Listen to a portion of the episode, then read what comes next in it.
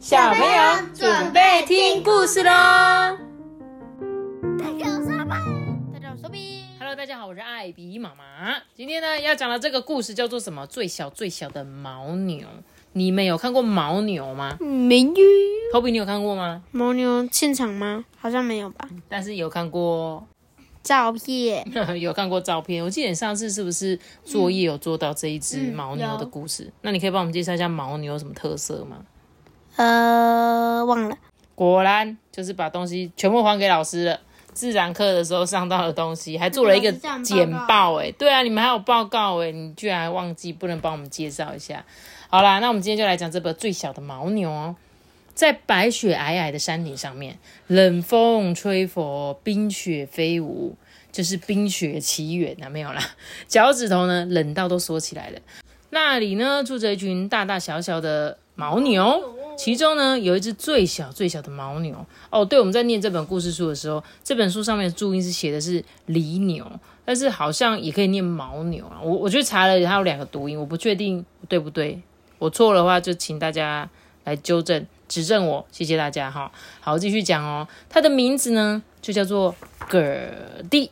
葛蒂啊，是一只很棒很棒的牦牛。它的背上啊，有着最卷曲蓬松的毛；它的脚下呢，有强而有力的蹄。不论啊爬多么陡峭啊、滑溜的山壁啊，它都可以爬得上去。没错，葛蒂呢已经是一只很棒的小牦牛了。但是，哎，好厉害！我每次看到这个牦牛都觉得它们超强，就跟山羊一样，它们都可以站在很奇怪的地方，那种岩石山壁上面。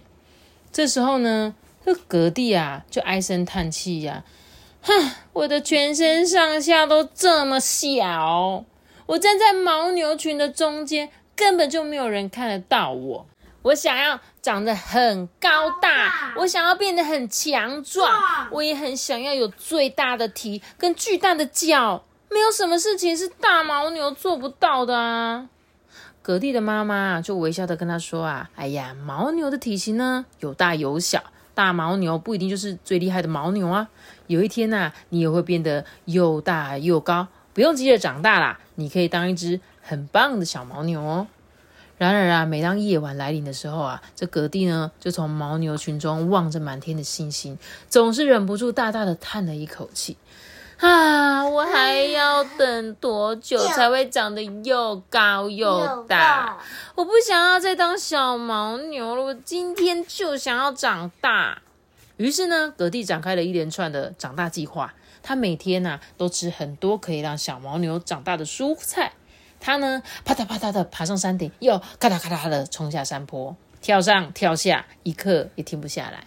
就跟现在你们的小朋友一样，都希望你们赶快去跳跳绳啊，打篮球啊，这样跳跳跳，你们才可以长高嘛，对不对？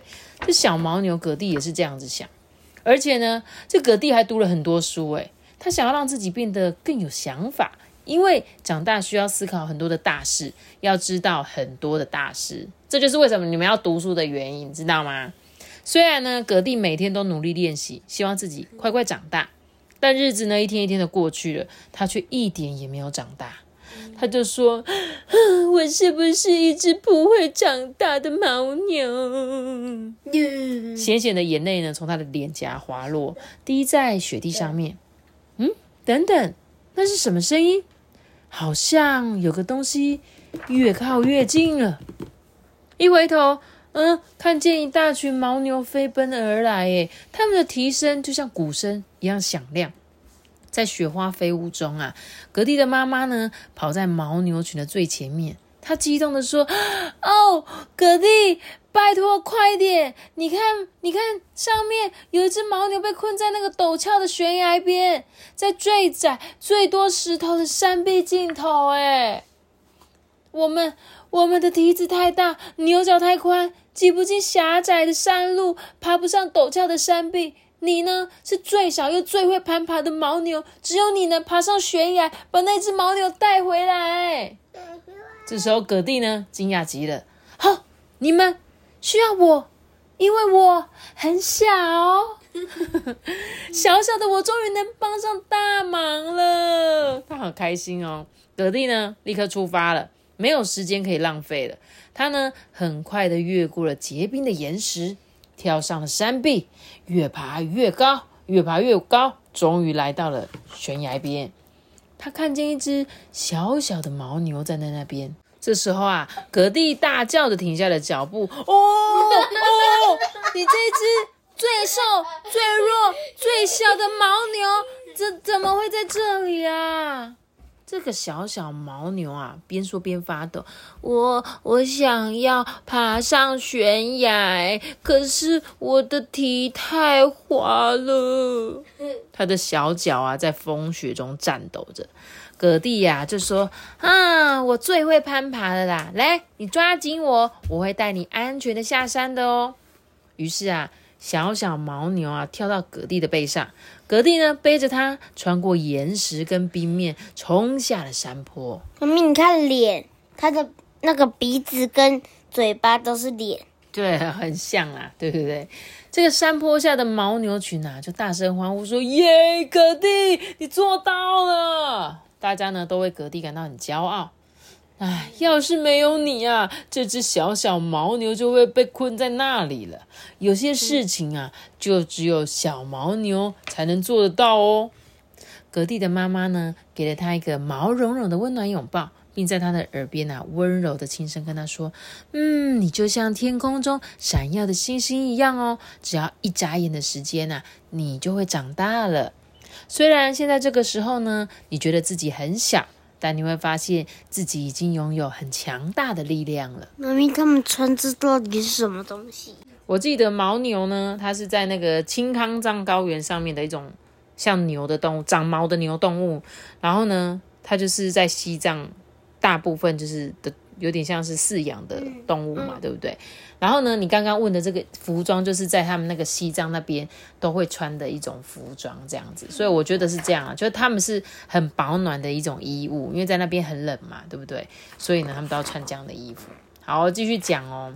当葛蒂呢仰望着月亮发出银色光芒的时候啊，他就会微微的笑说：“嗯，当一只小牦牛好像也没有什么不好诶。我的大小刚刚好啊，就是我现在该有的样子。我呢，小的很完美，我喜欢这样的我自己，好棒哦！是不是很棒？有时候你都会觉得你小小的，好像没办法做什么，但是其实你们小小的，你们也是有很。强大的能力，对，没有错，就是你们只是身体比较小而已。但是有时候我甚至都觉得你们的记忆性比我好太多了，你们可以记得的东西太多了。我呢，现在正在退化当中，而你们现在正在长大当中。虽然我的样子看起来比你大，但是其实你们不见得比你们想象中的还要小。